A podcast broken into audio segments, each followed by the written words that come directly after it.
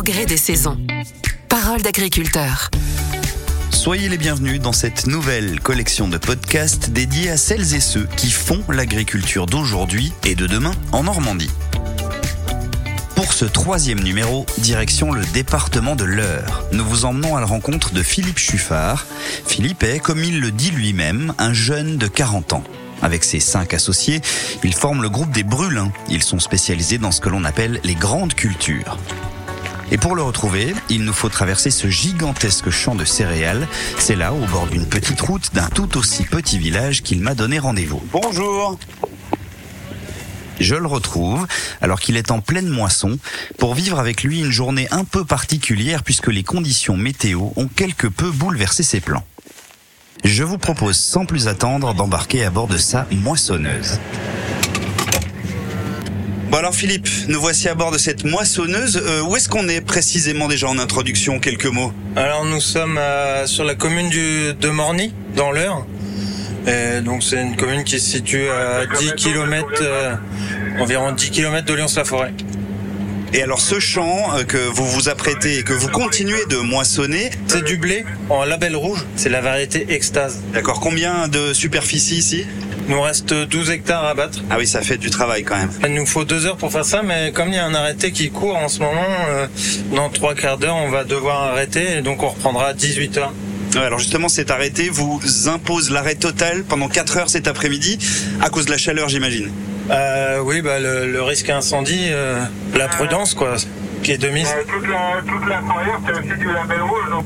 Et alors, au-delà de, de, ce champ de blé que vous êtes en train de moissonner, euh, votre exploitation euh, s'étale donc sur plusieurs communes ici? Alors oui, je suis associé avec euh, six associés et donc nous travaillons sur un assolement en commun qui est sur plusieurs communes, sur la commune de Tronquet, Pont-Saint-Pierre, Morny, Neuf-Granges. Et qu'est-ce que vous y faites à part du blé? D'autres céréales comme les orges, orges d'hiver, orges de printemps et aussi des oléoprotéagineux, donc qui sont les, le colza, les pois, les févrois. Nous avons aussi de la luzerne. On a la chance d'avoir une usine de déshydratation à l'UCDV, quoi, l'usine euh, coopérative de déshydratation du Vexin.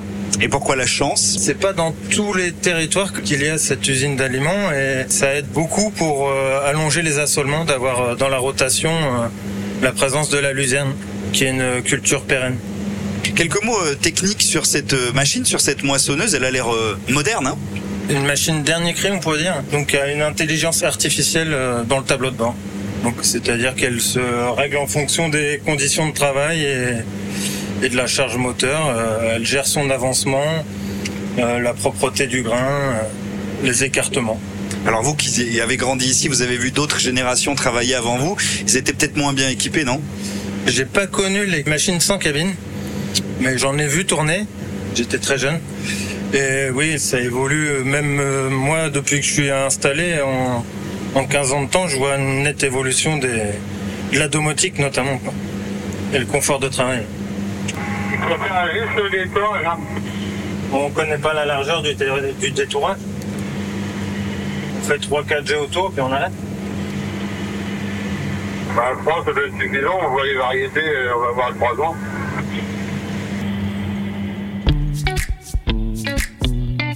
Alors là, Philippe, du coup, vous changez de matière première, j'allais dire Oui, on va faire un mélange de deux variétés, donc le chevignon et l'extase. Et alors, qu'est-ce qu'elles ont de particulier, ces variétés? Ce sont des blés euh, très protéinés pour faire du blé panifiable. Et puis après, ce qu'on regarde aussi, nous, c'est le quantitatif, quoi, si c'est une variété qui a un bon potentiel de rendement.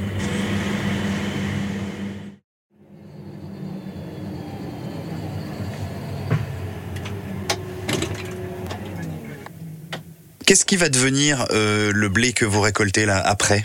Il va être euh, distribué dans les meuneries euh, locales ou départementales et, bah, pour être travaillé en farine. Alors cette saison, elle est vraiment particulière. la France traverse un épisode caniculaire inédit.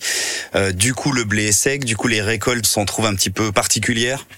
oui, c'est c'est une récolte très précoce beaucoup d'exploitations ont déjà fini leur récolte euh, avant d'arriver au 14 juillet, ce qui est exceptionnel. L'autre condition particulière, c'est du grain très sec.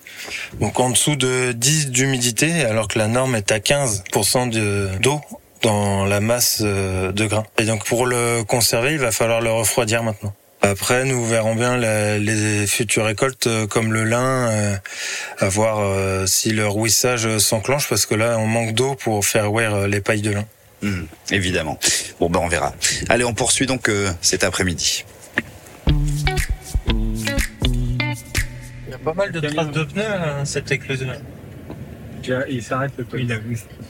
Bon alors Philippe, on a on a changé de, de véhicule. Euh, on est à bord cette fois-ci d'une voiture. Où est-ce qu'on va et avec qui on est? Alors nous sommes avec euh, un père et son fils, euh, Clément et Philippe. Donc euh, nous dirigeons euh, sur l'atelier fraise là. Et alors Clément et Philippe, je vous embête euh, une seconde. Qui est Clément? C'est vous. Euh, Clément, vous vous êtes donc le fils des deux. Euh, vous êtes associé avec Philippe. Comment ça se passe cette collaboration en quelques mots? Comment est-ce que vous vous répartissez les tâches? Bah, ça se passe bien. On essaye de pas trop être, euh, avoir une répartition trop définie pour pas être dépendant si jamais un des associés est pas disponible, de pouvoir chacun puisse assurer un peu toutes les tâches sur la ferme. Donc c'est pas, on essaye de pas donner vraiment un rôle à chacun. Après forcément, en fonction des affinités de chacun pour les différents travaux, on, s'adapte et puis. euh, mais ça se passe bien. chacun trouve sa place. Alors en préparant le podcast, Philippe me parlait d'un esprit un peu de famille. Vous vous connaissez depuis longtemps. C'est votre sentiment à vous aussi? Ah oui, papa s'est associé avec euh, le papa de Philippe et puis euh, les quatre autres associés euh, il y a en 94. Donc moi j'avais 4 ans et moi j'ai toujours été bercé par la SEA des Brûlins et donc pour moi c'était une évidence de revenir au sein des Brûlins et, et de participer dans le groupe à la ferme quoi. Et alors vous, Philippe, euh, en tant que père et donc euh, un peu en, en rôle d'ancien sur l'exploitation, ça vous rend fier qu'il y ait cette transmission qui se fasse? Bah oui, quand même, c'est une satisfaction. Mais bon, maintenant, moi, je suis salarié, donc euh, je les laisse faire. Je subis leur leur réactivité.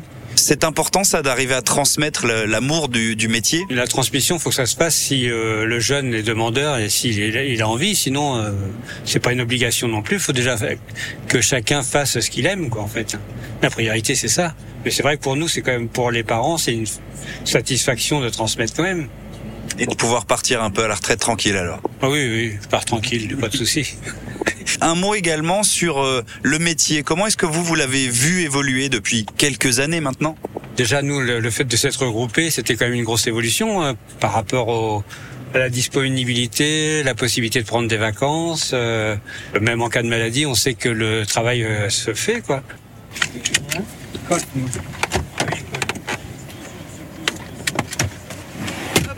Merci.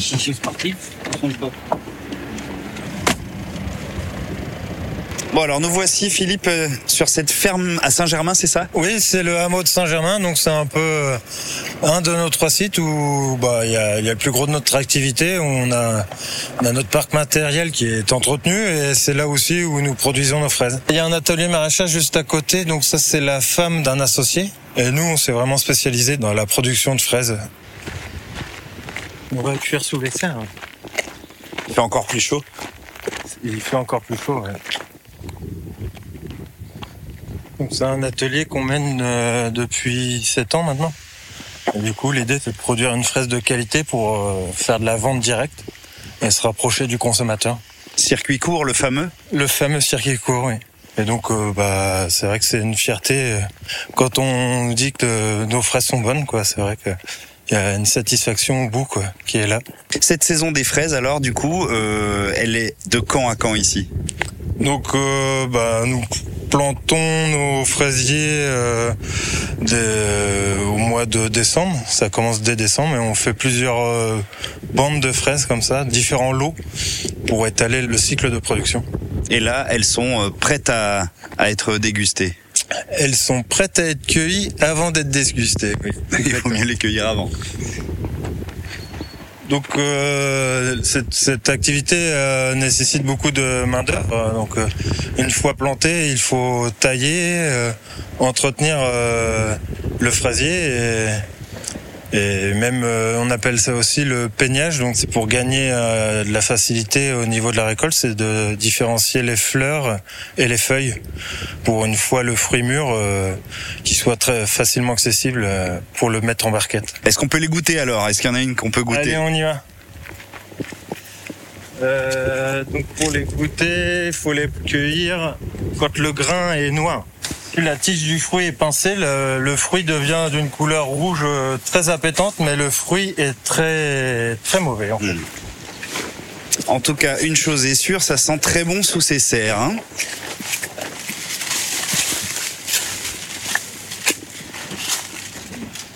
Voilà, il y en a une qui brille là, avec, euh, bah, on voit bien les grains noirs Mhm. sur sa face exposée. On la retourne, on voit un petit peu de grain orangé. Bon, euh, celle-ci, elle est bonne à manger. hein. Eh ben, on va goûter. Dégustation. Allez.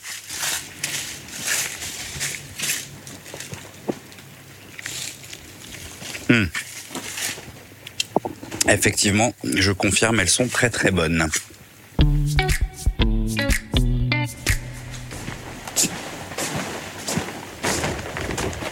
Alors Philippe, là on arrive dans la partie stockage, c'est ça? Oui, euh, donc toutes nos céréales ne sont pas livrées en coopérative directement à la récolte. C'est pas une céréale que nous voyons, c'est du colza qui est c'est en stockage à plat avec euh, des colonnes ventilées. Et du coup, alors il va aller où ce colza? C'est une filière alimentaire pour celui-ci et donc ça part en huile alimentaire. Donc là, nous arrivons dans le stockage à grains pour le blé. Donc c'est un blé panifiable euh, qui est arrivé. On a du blé avec un très beau PS et cette année. Nous sommes à 82 environ. Alors qu'est-ce que ça veut dire 82 de PS pour les non-initiés dont je fais partie? Ah, le PS, donc c'est c'est une unité de mesure qui est très simple. C'est une densité en fait. C'est c'est le nombre de kilos pour euh, 100 litres. D'accord. Et donc 82 est un bon score. Euh, 82 est au-delà de la norme, euh, la norme qui est à 76 euh, pour la commercialisation. C'est lié à cette saison ou euh, comment est-ce que vous l'expliquez ça? C'est lié à la saison, oui. On parle pas de cru en céréales, mais ça marche comme les grands vins. C'est en fait dû à peu de pluie euh, sur un grain mûr. Donc on perd pas de rendement, mais on perd de, de la densité avec les pluies sur des récoltes euh, mûres.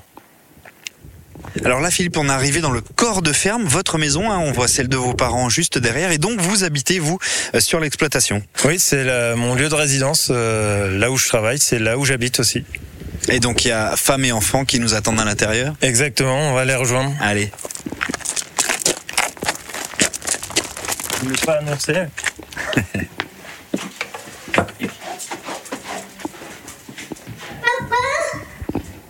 Bonjour. Comment tu t'appelles Clément, Il est gentil ton papa Ouais. Tu sais ce qu'il fait comme métier agriculteur. Ah, Et c'est un beau métier ça pour toi Oui, Toi t'aimerais être agriculteur plus tard oui. Papa, euh, en fait, mon frère, faire exprès, il m'a craqué une dent. Du coup, il y a une dent qui bouge. Ah bah, elle va pas tarder à tomber, je pense. Bonjour, comment tu t'appelles toi Mamie, Et t'es le, le grand frère alors Toi tu sais m'expliquer un petit peu ce qu'il fait dans la vie ton papa bah, des fois, il fait du miel, il moissonne, il va dans les champs, euh, soit, euh, soit battre du colza ou du blé ou d'autres choses, et puis après, je sais pas trop. ah, Il fait plein de choses, hein. c'est un sacré travail qu'il fait. Toi c'est un travail qui te plaît? T'aimerais faire ça plus tard? Euh, non, c'est plutôt mon petit frère. Moi, je voudrais être garde forestier. Bah j'espère que je te reverrai en tant que garde forestier alors. Merci. De rien. Donc on est en travaux dans la maison. Je peux vous offrir à boire. Je veux bien un petit verre d'eau, moi, verre d'eau volontiers. Ouais. Philippe, je profite de ce moment un peu d'accalmie dans cette journée euh, pour conclure ce podcast. euh, comment est-ce que vous vous voyez dans 10 ans, vous, dans votre métier? Je me vois associé, euh, travailler en, en équipe, toujours sur euh, l'exploitation familiale. euh. Alors on sait que c'est un métier de passion, de vocation évidemment. Euh, vous, vous nous disiez que c'est de naissance pratiquement que c'est apparu chez vous. Euh, oui, euh, j'ai grandi sur le corps de ferme et, et bah, j'ai toujours eu à cœur d'être agriculteur. Donc c'est vrai que bah, je vis la vie que j'ai choisie et comme je l'ai voulu. euh, maintenant j'y suis, donc c'est vrai, je, je bascule dans une autre étape euh, qui est bah, de vivre de mon métier, pas vivre pour travailler. Est-ce que vous avez euh, allez, une anecdote, un souvenir particulier avec toutes ces années déjà qui sont euh, passées derrière vous J'évoquais encore hier soir euh, l'odeur, en fait, l'odeur particulière de la moisson. En fait, euh, j'étais ému quand bah, hier soir je suis revenu, mais mes enfants m'ont dit oh tu sens la moisson et c'est quelque chose que tout petit j'entendais quand on on sent ce grain on sent on sent les matières et bon c'est un souvenir qui est qui est impérissable et pourvu qu'il y en ait d'autres encore à venir. Merci beaucoup Philippe de nous avoir reçus ici. Euh, on prendra évidemment de vos nouvelles très bientôt puisqu'on va revenir hein, sur l'exploitation. Qu'est-ce qu'on peut se, se, souhaiter d'ici là? Oh, ben, Nous aurons changé de crue comme on a pu l'évoquer tout à l'heure. Eh bien on reviendra, on se donne rendez-vous donc euh, à l'automne. Merci beaucoup Philippe. Merci à vous. Une fois encore, le constat est clair et vous l'aurez entendu. Philippe transpire l'amour et la passion du métier, une passion qu'il prolonge et partage très souvent, lui qui est président de différentes associations d'agriculteurs dans sa région, histoire de continuer à créer ce lien qui lui est cher, me confiait-il. Merci à lui et à sa petite famille pour leur accueil. Merci aussi à tous ses associés qui m'ont reçu avec le sourire et une bonne dose de bienveillance. Je vous donne rendez-vous très vite pour notre prochain numéro. Nous y retrouverons notre première hôte, Claire, pour prendre de ses nouvelles après sa saison estivale. À bientôt. Au gré des saisons. Parole d'agriculteur.